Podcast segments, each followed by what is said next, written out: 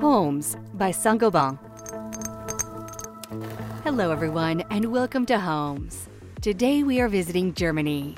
In order to compensate the lack of housing, Germany will have to build 300,000 dwellings a year in the coming decade. Helmut Kuttner is the technical director of the Sentinel House Institute. He explains to us the different challenges these constructions must respond to in terms of health and well being.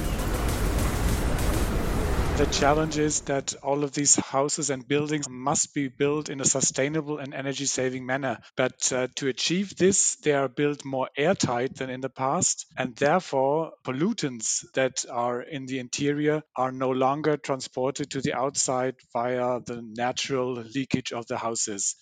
So residents may not even realize where some of their health problems are coming from. After all, it's widely assumed that products that are harmful to the health may not be sold at all. So the main requirements and challenges in terms of health come to a healthy indoor air quality are to select healthy and low emission building materials to ensure a continuous exchange of air preferably with a ventilation system.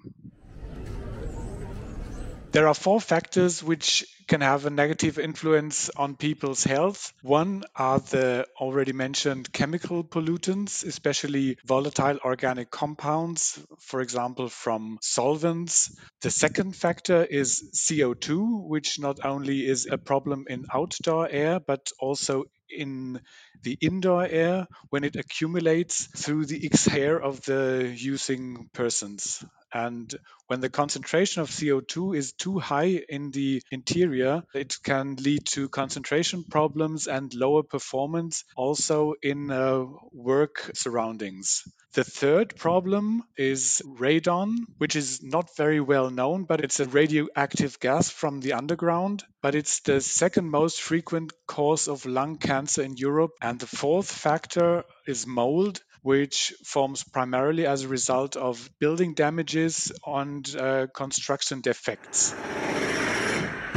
Many healthy building products are available for the same price as untested products. However, the house builders should make sure that these products are offered by the construction companies and then actually used on the construction sites. So, in our experience, house builders have to calculate an additional cost of around 0.5 to 1% of the sum for the building to monitor this and for the recommended control of the indoor air quality at the end of the building process by a chemical analysis. In our German experience, uh, prefabricated houses basically have a very high potential for controlling health risks because the manufacturing process can be monitored very well here. And if you want to have a basic benefit for healthier building, it's very helpful if those involved in the construction process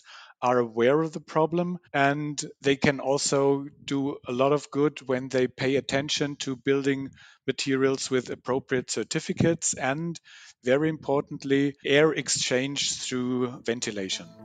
This is the end of this episode. Thanks to Helmut Kuttner to have let us discover the challenges of health and well-being constructions in Germany. You can check out the other episodes to better understand the local issues of homes.